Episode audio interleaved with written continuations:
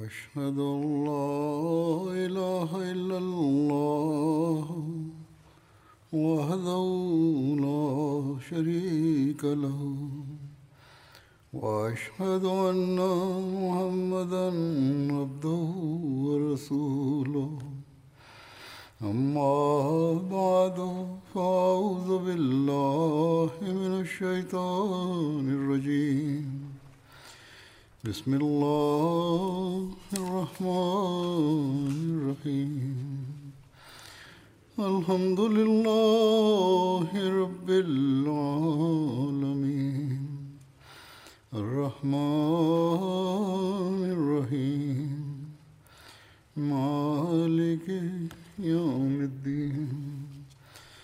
إياك نعبد وإياك نستعين. اهدنا الصراط المستقيم. صراط الذين أنعمت عليهم غير المغضوب عليهم ولا الضالين.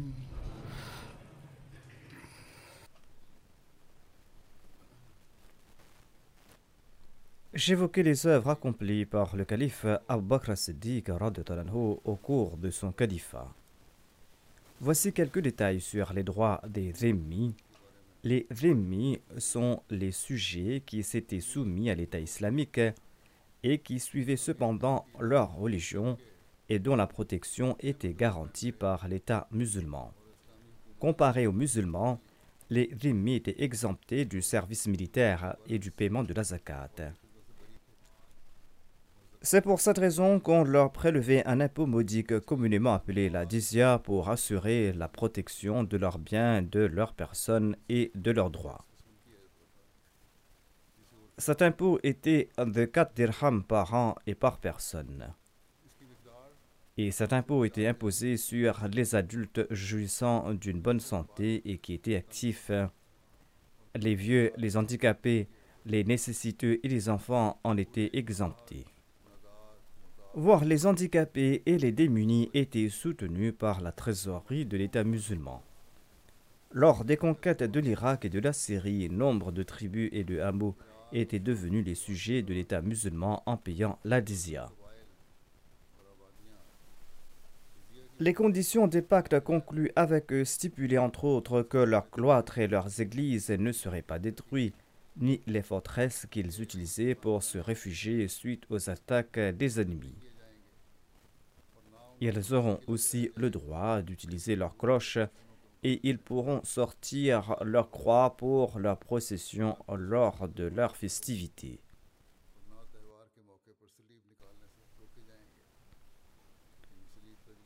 Khalid bin Walid avait conclu un pacte avec les gens d'Al-Hira lors du califat d'Abu Bakr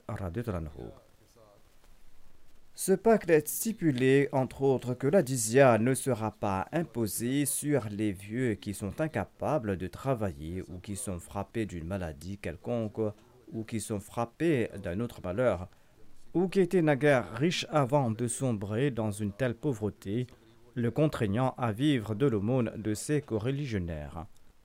Ceux-là n'auront pas à payer la dizya.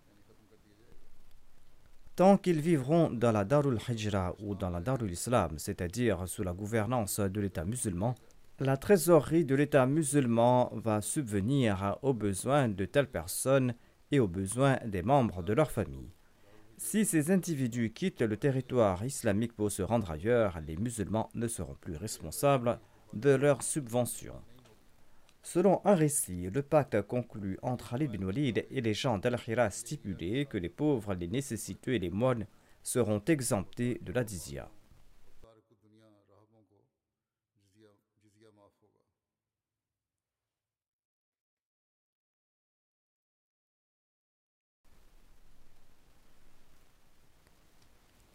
La compilation du texte du Saint-Coran était une œuvre importante accomplie à l'époque du calife Abu Bakr Siddiq. La compilation du texte du Saint-Coran était un service sans pareil à l'époque de l'âge d'or du califat d'Abu Bakr Siddiq. L'arrière-plan était en fait la bataille de Yamama menée contre Moussalama le menteur.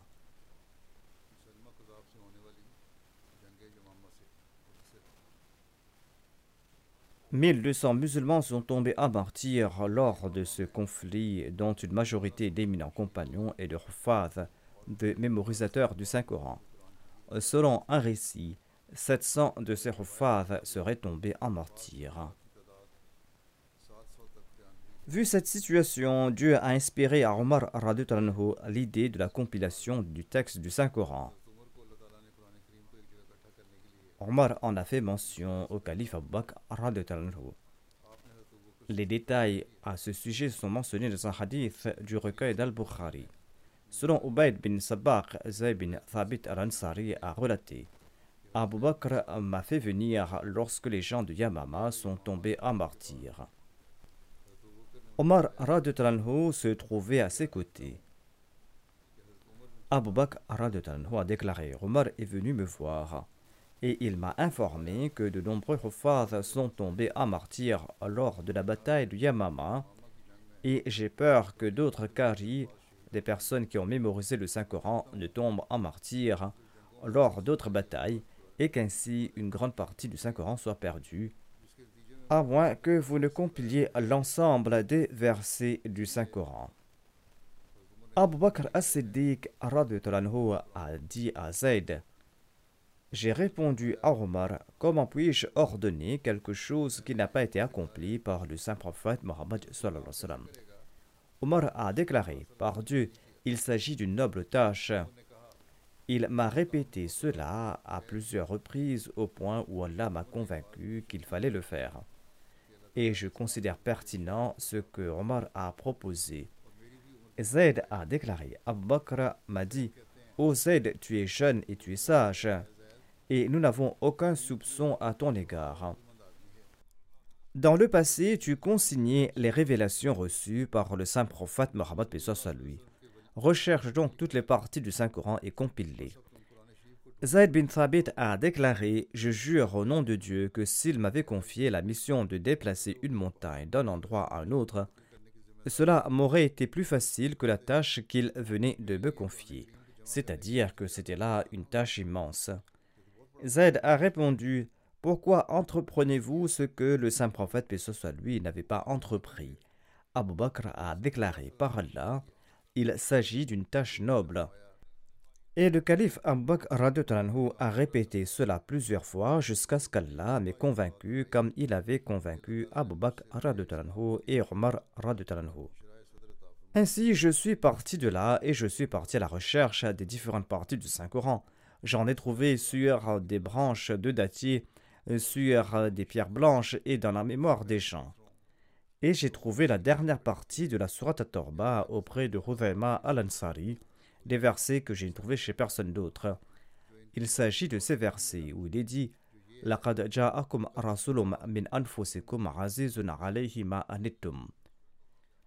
C'était ces versets jusqu'à la fin de la Surat Torba. Et les feuilles sur lesquelles le Saint-Coran a été compilé sont restées à la possession d'Abu Bakr jusqu'à son décès. Ensuite, elles étaient en la possession de Omar jusqu'à son décès. Et par la suite, ce manuscrit était en la possession de Hafsa bint Omar. Dans son ouvrage Shara Ussana, l'imam al-Barwi a commenté en ces termes sur les hadiths évoquant la compilation du Saint-Coran. Il déclare le Coran révélé par Dieu à son envoyé, cela a été compilé à la lettre et dans son entièreté par ses compagnons. Les hadiths présentent la raison suivante de la compilation du Saint-Coran. Le texte du Saint-Coran était préservé sur des branches de dattier, sur euh, des pierres et dans les cœurs des compagnons. Il craignait qu'une partie du Saint-Coran ne soit perdue en raison du martyr des compagnons. Sur ce, ils ont conseillé au calife Abu Bakr de réunir tout le texte du Saint-Coran en un seul endroit.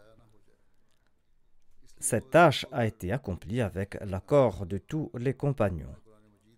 Ainsi, ils ont compilé le Saint-Coran tel qu'ils l'avaient entendu du saint prophète Mohammed lui, sans y apporter le moindre changement. L'envoyé d'Allah récitait le Saint-Coran à ses compagnons et il leur enseignait le Saint-Coran dans la forme présente. L'ange Gabriel avait enseigné cet agencement du Saint-Coran au Saint-Prophète Mohammed lui. Au moment de la révélation de chaque verset, l'ange Gabriel lui disait de consigner tel ou tel verset dans telle et telle sourate et après tel ou tel verset. La tâche de la compilation du Saint-Coran a débuté à l'époque du calife Abu Bakr Ali déclare à ce propos qu'Allah bénisse Abu Bakr. Il est celui qui a protégé pour la première fois le Saint-Coran en un seul volume. Hazrat Muslim Maud déclare à propos de la compilation du texte du Saint-Coran. La tâche qui n'avait pas été accomplie jusqu'alors était que le Saint-Coran n'avait pas été réuni en un seul volume. Quand 500 Hufad du Saint-Coran ont été tués lors de la bataille de Yamama, Omar s'est rendu auprès du calife Abu Bakr et il lui a dit que 500 récitants du Saint-Coran sont tombés en martyr lors de cette bataille et que de nombreuses batailles nous attendent. Si d'autres Hufad sont tués, les gens auront des doutes au sujet du Saint-Coran. C'est pour cette raison que le Saint-Coran doit être rassemblé en un seul volume. Le calife Abu Bakr a refusé dans un premier temps, mais il a finalement accepté les suggestions de Omar. Le calife Abu Bakr a confié cette tâche à Zayd bin Thabit, qui, du vivant de l'envoyé d'Allah, consignait le texte du Saint-Coran, et il a nommé les grands compagnons pour l'aider. Bien que des milliers de compagnons avaient mémorisé le Saint-Coran, il était impossible d'en rassembler un millier au moment de la rédaction du texte du Saint-Coran.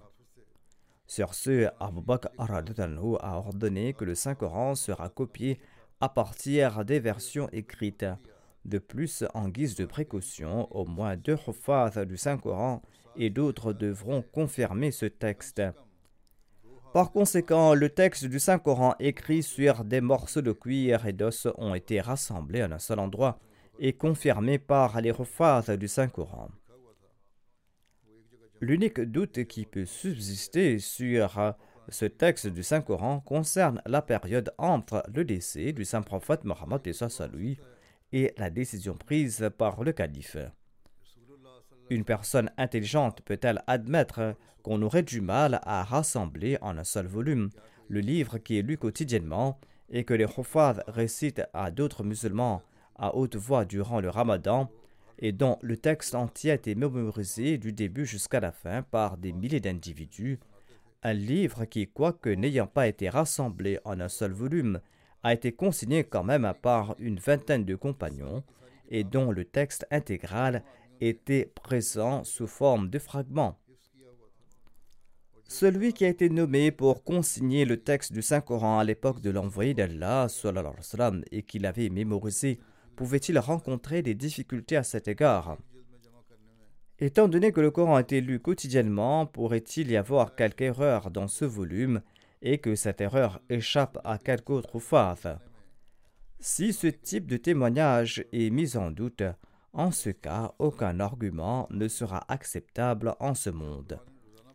La vérité est qu'il n'existe dans le monde, à l'instar du Saint-Coran, aucun texte préservé avec une telle continuité. Hazrat Muslim Maud soutient que le Saint-Coran été préservé dans son état originel et qu'il n'y a eu aucun changement comme l'allègue certains. Ceci est la réponse aux objections soulevées contre le Saint-Coran aujourd'hui encore. Hazrat Muslim Maud répond à une autre objection en ces termes. Il déclare une objection et que le texte du Saint-Coran en entier n'a pas été consigné en écrit à l'époque de l'envoyé d'Allah. Cette objection est infondée. En effet, tout le Coran a été consigné en écrit à l'époque de l'envoyé d'Allah, puis soit lui, ceux qui disent le contraire se trompent. Selon un récit d'Othman, quand une partie du Saint-Coran était révélée, l'envoyé d'Allah, paix soit lui, faisait venir un de ses scribes, et il lui disait Insère ce verset à tel ou tel endroit. Étant donné cette preuve historique, il serait insensé d'affirmer que le Coran n'a pas été complètement consigné en écrit à l'époque de l'envoyé d'Allah, puis soit lui. La question demeure pourquoi a-t-il été consigné en écrit à l'époque d'Abu Bakr La réponse est qu'à l'époque de l'envoyé d'Allah, puis soit lui, le Coran n'avait pas été réuni en un seul volume comme il est à présent. Omar s'est dit que les gens diraient que le Coran n'a pas été préservé. Par conséquent, les mots qu'il a dit à Abu à cet égard étaient Inni ara an jamal Qur'an. Je pense qu'il est approprié que vous ordonniez la collection du texte du Saint-Coran sous la forme d'un livre. Il ne lui a pas dit que vous devez écrire le texte du Saint-Coran. Sur ce, le calife Abu Bakr a fait venir Zayd et il lui a dit de réunir le texte du Saint-Coran.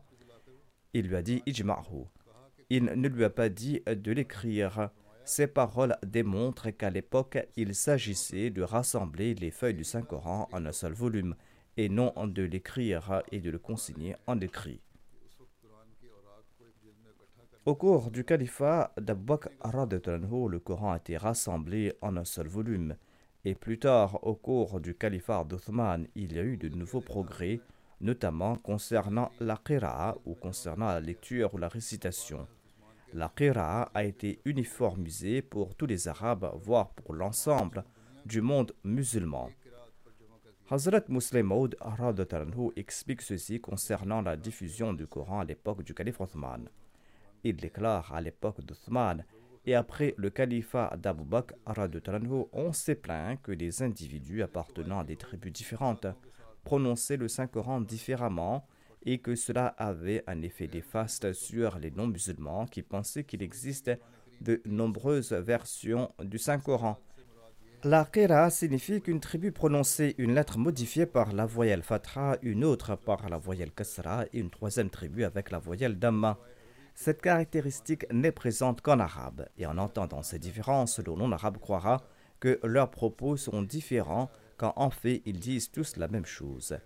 Afin de protéger la Ummah de ces troubles, le calife Othman a suggéré de faire des copies du manuscrit consigné à l'époque d'Abu Bakr et de les envoyer dans différents pays. Il a instruit qu'une seule récitation, qu'une seule lecture du Coran sera utilisée et aucune autre. Cette décision du calife Othman n'était pas fautive. À l'époque de l'envoyé d'Allah, puis soit lui, les Arabes menaient une vie tribale c'est-à-dire chaque tribu vivait séparément des autres tribus, et les membres de ces tribus s'étaient habitués à leur propre dialecte, c'est-à-dire qu'ils avaient leur propre façon de parler.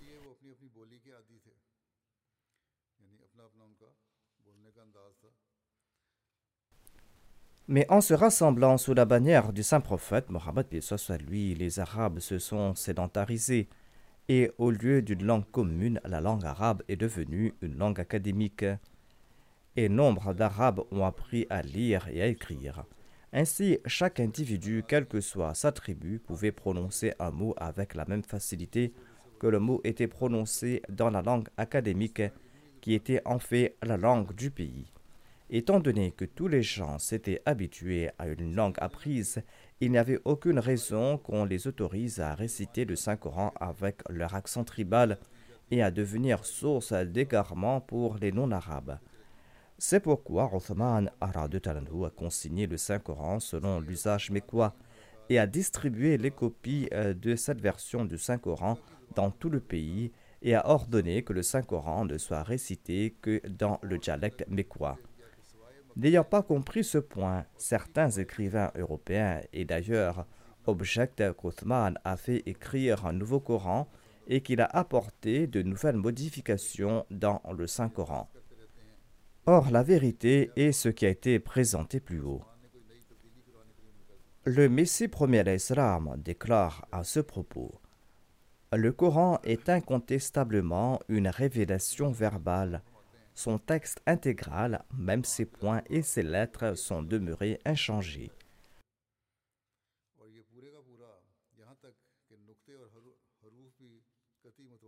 Allah l'a révélé dans un ordre parfait, sous la protection des anges. Ensuite, l'envoyé d'Allah, paix soit lui, a pris toutes les précautions nécessaires à son propos.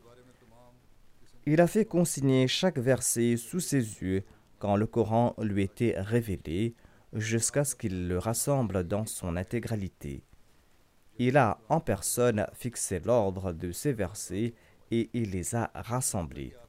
Il n'a cessé de les réciter durant et hors de la Sola, et ce jusqu'à quitter ce monde pour se rendre auprès de son ami, le bien-aimé, le Seigneur des mondes.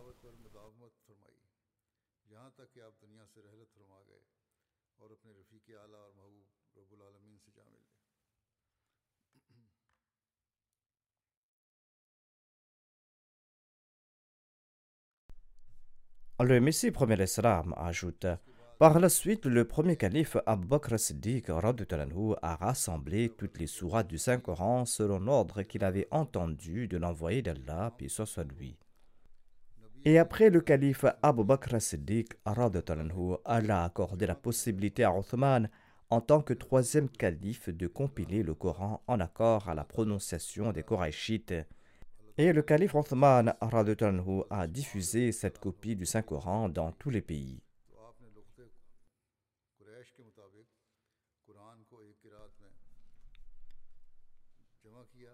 La question est de savoir jusqu'à quand la copie du calife Abu Bakr a été préservée.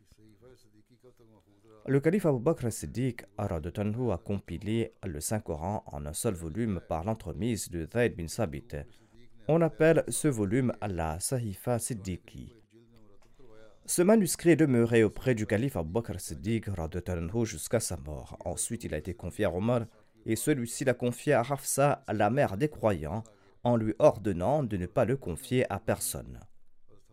Cependant, quiconque veut en faire une copie ou veut corriger sa copie pourra en profiter. Le calife Othman, au cours de son califat, a pris le manuscrit de Hafsa temporairement et l'a copié et lui a rendu ce manuscrit. Quand Marwan est devenu le dirigeant de Médine en l'an 54 de l'Égypte, il a voulu prendre ce manuscrit de Hafsa, Hafsa qui a refusé de lui donner ce manuscrit. Après la mort de Hafsa, Marwan l'a pris d'Abdullah bin Omar et s'en est débarrassé.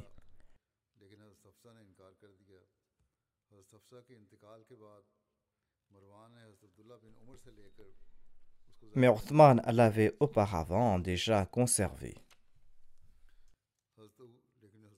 Les premières œuvres du calife Abu Bakr Siddiq ou les réalisations qui lui sont associées en premier sont nommées les Awaliyat Abu Bakr. Il s'agit des œuvres qu'il a exécutées en premier. Tout d'abord, il était le premier à se convertir à l'islam. Deuxièmement, il a construit la toute première mosquée devant sa propre maison à la Mecque. Troisièmement, il était le premier à s'être battu contre les Korachites à la Mecque afin de protéger le saint prophète Mohammed soit lui. Quatrièmement, il a acheté et libéré de nombreux esclaves, hommes et femmes qui ont été persécutés pour s'être convertis à l'islam. Cinquièmement, il a été le premier à réunir tout le texte du Saint-Coran en un seul volume. Sixièmement, il était le premier à nommer le Coran Mus'haf. Septièmement, il est le premier des califes bien guidés. Huitièmement, du vivant de l'envoyé d'Allah, il a été le premier nommé émir du Hajj. Neuvièmement, il a conduit les musulmans de la prière pour la première fois durant la vie même du messager d'Allah, paix soit lui. Dixièmement, il a été le premier à établir la Baitul Mal en islam. Onzièmement, il est le premier calife de l'islam pour qui les musulmans ont fixé une allocation. Douzièmement, il est le premier calife à nommer son successeur. En effet, il avait nommé Omar comme calife qui allait lui succéder. Treizièmement, il est le premier calife dont le père Abu Kahafa était vivant quand on lui a prêté allégeance comme calife. Quatorzièmement, il est le premier à recevoir un surnom dans l'islam par le messager d'Allah. Quinzièmement, il est la première personne dont les quatre générations ont eu l'honneur d'avoir été des compagnons de l'envoyé d'Allah. Abu Kahafa, son père, était un compagnon du Messie premier l'Islam. Abu Bakr était lui-même un compagnon, son fils Abdurrahman bin Abu Bakr était un compagnon, ainsi que son petit-fils Muhammad bin Abdurrahman bin Abu Bakr était lui aussi un compagnon du saint prophète, paix soit à lui. Voici des détails concernant la physionomie du calife Abu Bakr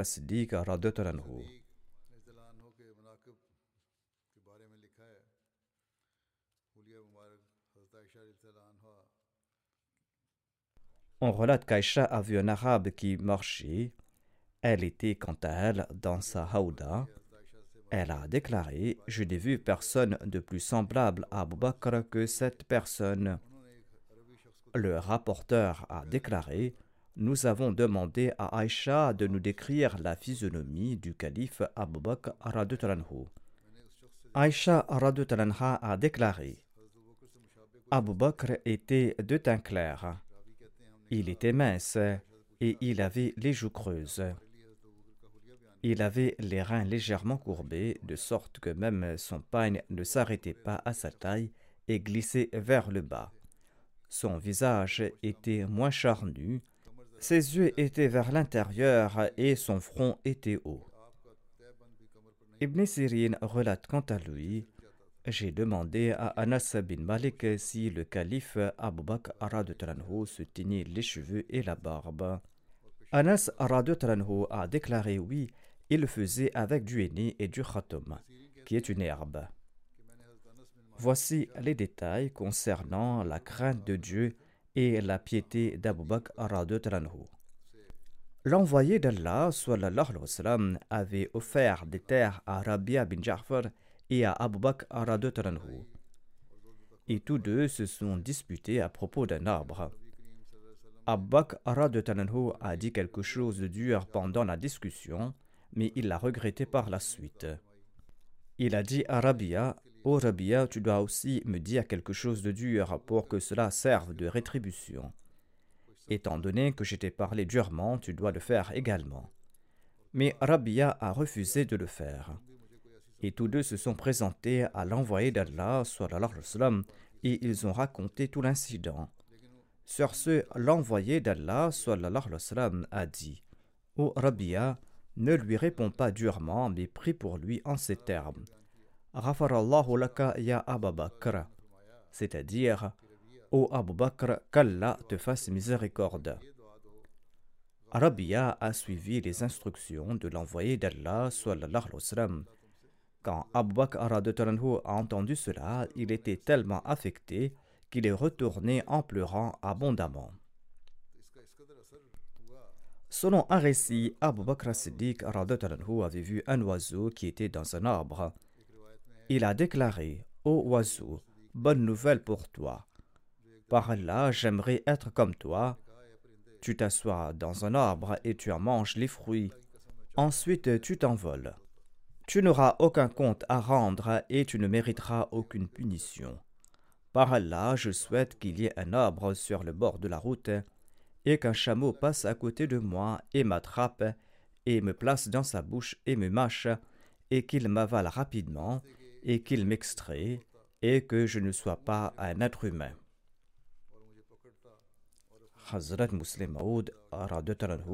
A commenté sur le verset 41 de la Sourate An-Naba, verset dans lequel il est dit c'est-à-dire quand le mécréant dira que je voudrais n'être que poussière. Le musulman explique Certaines sectes musulmanes sont emplies d'une telle haine à l'égard des compagnons qu'ils disent que le calife Abu Bakr avait l'habitude de réciter ce verset au moment de sa mort et cela prouve qu'il était un mécréant. En d'autres termes, il avait l'habitude de réciter ce verset Étant donné que le calife Abu Bakr récitait euh, ce verset, selon eux, cela prouve qu'il était un mécréant, vu la présence du terme kafir, qu'Allah nous en protège. Si ce récit est authentique et que ce verset concerne Abu Bakr eh bien, eu égard à sa foi, ce verset signifie que si seulement Dieu me traite ainsi, qu'il ne me récompense pas pour mes bonnes œuvres et qu'il ne me punit pas pour mes erreurs. Ainsi, vue sous cet angle, cette phrase est celle d'un croyant parfait. Selon les hadiths, l'envoyé d'Allah, paix soit lui, disait Je ne serai pas pardonné en raison de mes bonnes œuvres, et je ne serai pardonné que par la grâce d'Allah. Le mot kafir est utilisé ici par ironie, et cela signifie que ces gens l'appellent un kafir, un mécréant, celui qui était le plus proche de l'envoyé d'Allah, paix soit lui, lors de ces batailles. On appelle kafir celui qui a sacrifié ici toutes ses richesses pour l'envoyé d'Allah, paix soit lui, et qui lui a donné sa fille de 11 ans en mariage quand il avait 55 ans. Il l'avait également accompagné lors de sa migration et il l'avait soutenu tout seul à la Mecque. Le Saint-Coran affirme ironiquement que la personne qui a offert tous ces sacrifices est un mécréant. Si ce verset concerne réellement Abu Bakr mais ces gens qui n'ont accompli aucune œuvre louable comparée à lui se posent en croyant. Ainsi donc, vu sous cet angle, le mot kafir est utilisé ici de manière ironique. Quand le calife Abu Bakr était sur le point de mourir, il a dit à Aïcha Ô ma fille, tu sais que tu m'es la plus chère d'entre tous. Je t'ai offert tel ou tel terrain. Si tu l'as occupé et que tu en as profité, eh bien ce terrain aurait été ta propriété. Mais à présent, ce terrain est la propriété de tous mes héritiers. Je veux que tu me la retournes. Tu n'as pas pris possession de ce terrain et j'en ai fait usage. Je veux que tu me retournes ce terrain afin que je puisse le répartir entre tous mes héritiers selon les règles prescrites dans le livre d'Allah. Et je souhaite rencontrer mon Seigneur dans un tel état où je n'ai pas préféré aucun de mes enfants aux autres. Aïcha Radotananha a déclaré J'obéirai à votre ordre à la lettre.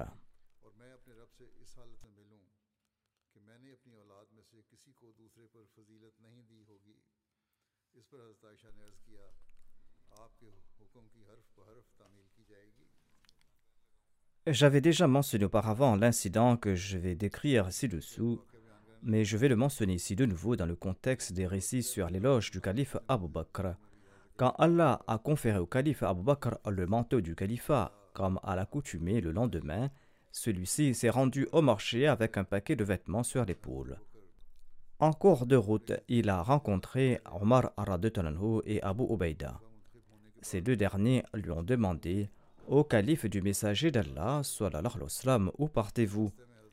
Le calife Abu Bakr a répondu Je me rends au marché. Ils lui ont dit Pourquoi donc? Vous êtes le responsable des affaires des musulmans. Venez avec nous, nous allons vous fixer une allocation.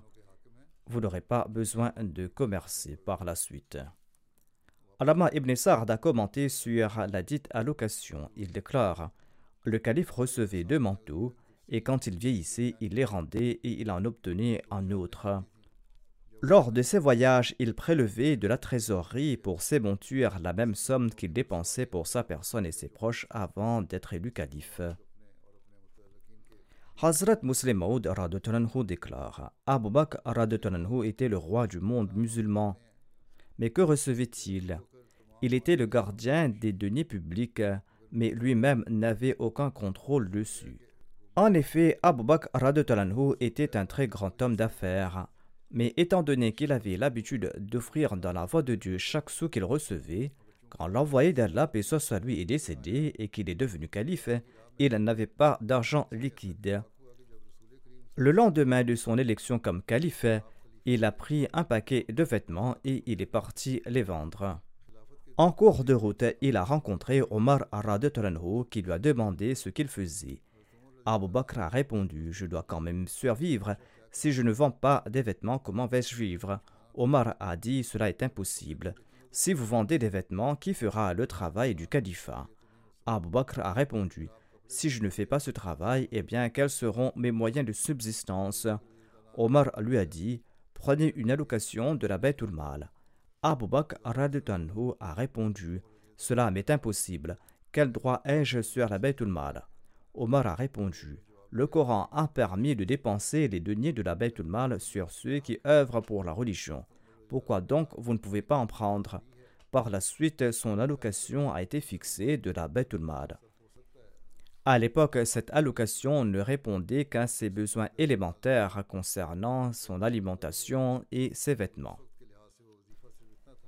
Ibn Abi Mulaika relate ceci si les rênes du chameau d'Abu Bakr tombaient, il faisait s'asseoir son chameau et il reprenait les rênes. On lui a demandé pourquoi il ne demandait pas aux autres de les lui remettre. Abu Bakr répondit Mon bien-aimé, le prophète m'avait ordonné de ne rien demander aux gens. Ainsi, il était à ce point si prudent. Hazrat Muslim Maud déclare Une fois, le saint prophète Mohammed lui a entendu certaines personnes dans la mosquée qui disaient ceci Quelle est la supériorité d'Abu Bakr sur nous? Comme lui, nous accomplissons nous aussi des bonnes œuvres. L'envoyé d'Allah, a déclaré Aux gens, la supériorité d'Abu Bakr n'est pas en raison de sa soie ou de ses jeunes mais en raison de la bonté qui se trouve dans son cœur. C'est-à-dire, c'est en raison de la vertu qu'il nourrit en son cœur et sa dévotion au prophète et en raison de sa crainte d'Allah qu'il a mérité ce statut. C'est pour cette raison qu'il vous est supérieur. Et d'ailleurs, il agit en conséquence. Il n'est pas question uniquement de ses sentiments. En présentant l'interprétation d'un verset du Saint-Coran, le musulman a décrit le statut d'Abu Bakr en ces termes. Il déclare Allah déclare que vous devrez continuer à l'adorer jusqu'à ce que vous atteigniez le niveau de la foi parfaite, et que tous les voiles ténébreux disparaissent, et que vous compreniez que vous avez changé complètement, et que vous vivez maintenant dans un nouveau pays, sur une nouvelle terre, sous un nouveau ciel, et que vous êtes une nouvelle créature les soufis nomment Baka cette nouvelle vie. Quand on atteint ce niveau, l'on accueille en soi le souffle de l'Esprit Saint et l'on reçoit les anges. C'est pourquoi l'envoyé d'Allah, paix soit lui, a déclaré que si l'on veut voir un mort marchant sur terre, l'on doit regarder Abu Bakr Il n'a pas mérité ce statut en raison de ses œuvres, mais en raison de ce qu'il nourrit en son cœur. Abu Sayyid al-Khudri raconte qu'une fois, certaines personnes étaient en voyage avec l'envoyé d'Allah, paix soit lui. Quand ils se sont arrêtés, ils se sont divisés en différents groupes, un tel avec un autre. Abu Sayyid Khudri raconte J'ai campé en compagnie d'Abu Bakr Nous étions accompagnés d'un bédouin. Et dans la maison bédouine où nous habitions, il y avait une femme enceinte ce bédouin a dit à cette femme Souhaites-tu avoir un fils? Si tu me donnes une chèvre, eh bien, tu auras un fils. La femme lui a offert une chèvre. Ce bédouin lui a récité des phrases rimées, c'est-à-dire il lui a récité des incantations. Ensuite, il a abattu la chèvre et les gens se sont assis pour en manger. Par la suite, quelqu'un a dit Savez-vous d'où vient cette chèvre? Et il a relaté toute l'histoire, notamment comment ce bédouin avait pris la chèvre de cette femme en lui promettant qu'elle aura un fils suite à ses incantations. Le narrateur a déclaré Bakr était également présent là-bas. Exprimant du dégoût, il a mis ses doigts dans sa gorge pour regurgiter cette nourriture. C'est-à-dire qu'il a vomi cette nourriture associée au shirk, un repas qu'il ne pouvait pas consommer.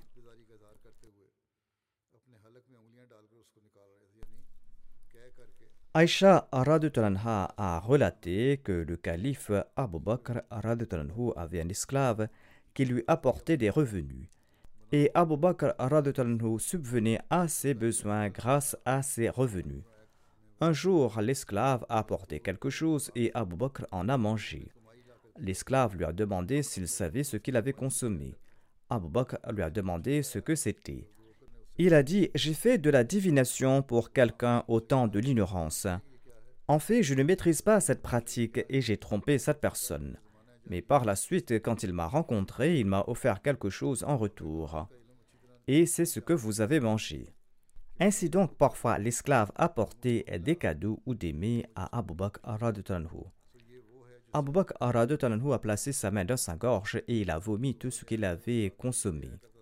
Il a déclaré que je ne peux pas consommer pareille nourriture qui est interdite. Abdullah bin Omar relate Le messager d'Allah, paix lui, a déclaré Quiconque traîne ses vêtements par orgueil, Allah ne le regardera pas le jour de la résurrection. Abu Bakr a déclaré Un côté de mes vêtements reste lâche à moins que je n'en prenne particulièrement soin. Le saint prophète a déclaré que tu ne le fais pas par orgueil. Le Messie premier l'Islam a déclaré une fois l'envoyé d'Allah, paix soit lui, a dit que ceux dont les vêtements pendent vers le bas iront en enfer. Abu Bakr a pleuré après avoir entendu cette parole parce que sa peine traînée tout le temps. L'envoyé d'Allah, et soit lui, lui a dit Tu ne fais pas partie de ces personnes-là. Ainsi donc, l'intention a une grande influence et la protection du statut est quelque chose de nécessaire. On trouve aussi mention de l'obéissance parfaite d'Abu Bakr à l'égard du saint prophète Mohammed, son amour pour lui et le sens de l'honneur qu'il démontrait à l'égard de l'envoyé d'Allah, paix soit. On raconte qu'une fois Aïcha s'adressait de manière courroucée au saint prophète Mohammed lui à la maison, et son père Abu Bakr est entré. Ne pouvant maîtriser sa colère face à l'effronterie de sa fille à l'égard de l'envoyé d'Allah, il s'est avancé pour la frapper. Le saint prophète Mohammed lui s'est interposé rapidement entre le père et sa fille et il a pu protéger son épouse Aïcha du châtiment de son père. Lorsque Abu Bakr est parti, le saint prophète, lui, a dit à Aïcha en plaisantant As-tu vu comment je t'ai protégé de la punition de ton père? Quelques jours plus tard, lors d'une autre visite, Abu Bakr a constaté qu'Aïcha parlait gaiement au saint prophète Mohammed, lui. Abu Bakr a déclaré Vous aviez partagé votre mésentente avec moi, à présent partagez avec moi votre instant de bonheur. Sur ce, le saint prophète Mohammed lui a déclaré Nous vous y avons fait participer. Uqba bin Harith raconte ceci J'ai vu Abu Bakr avec Hassan dans ses bras. Abu Bakr disait Que mon père te soit sacrifié. Il ressemble au prophète et il ne ressemble pas à Ali. Ali, quant à lui, riait après avoir entendu cela. Abdullah bin Omar relate Hafsa, la fille d'Omar bin al-Khattab, est devenue veuve après la mort de Khonais bin Hudhaifa Sahmi, qui était l'un des compagnons du messager d'Allah. Khonais avait participé à la bataille de Badr et il est mort à Médine. Omar bin al-Khattab racontait J'ai rencontré Uthman bin Affan et je lui parlais de Hafsa. Et je lui ai dit que je peux lui offrir sa main en mariage. Uthman a répondu Je vais réfléchir à ce propos. Omar a déclaré J'ai attendu plusieurs jours. Et après quelques jours, Othman a déclaré J'ai décidé qu'il était mieux pour moi de ne pas me marier pour l'instant. Omar ajoute Je me suis parti à la rencontre d'Abu Bakr et je lui ai proposé la main de Hafsa, ma fille. Abu Bakr est demeuré silencieux et il ne m'a rien dit. J'étais plus triste en raison de son refus que du refus d'Othman. Ensuite, j'ai attendu quelques jours. Et par la suite, le saint prophète Mohammed lui a demandé la main de Hafsa en mariage et je les ai mariés. Quelques jours après, Abu Bakr m'a rencontré et il m'a dit ceci. Peut-être étiez-vous en colère contre moi lorsque vous m'aviez proposé la main de Hafsa et que je ne vous ai pas répondu. Omar a déclaré Oui. Abu Bakr a déclaré En fait, je n'ai pas donné de réponse parce que je savais que l'envoyé d'Allah souhaitait se marier à Hafsa et je ne pouvais pas révéler son secret. C'est pourquoi j'ai gardé le silence ou j'ai refusé. Si le saint prophète Mohammed lui avait abandonné cette idée, j'aurais certainement accepté la proposition de me marier avec elle. Voici l'hommage rendu par Ali à Abu Bakr Ibn Abbas déclare je me suis tenu parmi ceux qui ont prié pour Omar bin al-Khattab après son décès, quand on avait placé sa dépouille sur une planche. une personne est venue derrière moi et a posé son coude sur mon épaule. Cette personne a déclaré Qu'Allah te fasse miséricorde.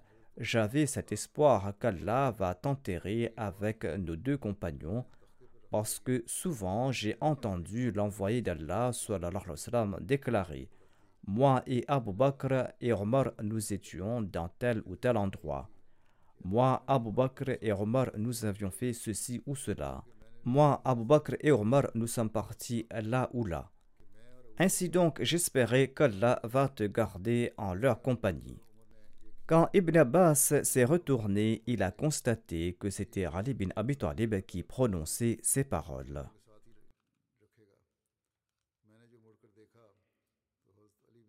Inch'Allah, je vais présenter les récits restants plus tard.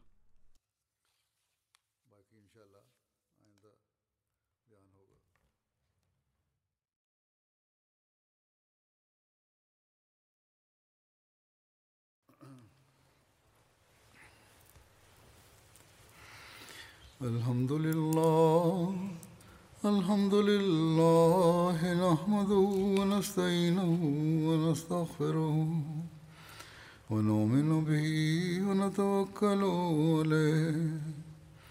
ونعوذ بالله من شرور أنفسنا ومن سيئات أعمالنا. من يهده الله فلا مضل له ومن يضلل فلا هادي له. ونشهد أن لا إله إلا الله ونشهد أن محمدا عبده ورسوله. عباد الله رحمكم الله. إن الله يأمر بالعدل واللسان وإيتاء ذي القربى وينهى عن الفحشاء والمنكر والبغي يعظكم لعلكم تذكرون اذكروا الله يذكركم وادعوه يستجب لكم ولذكر الله أكبر.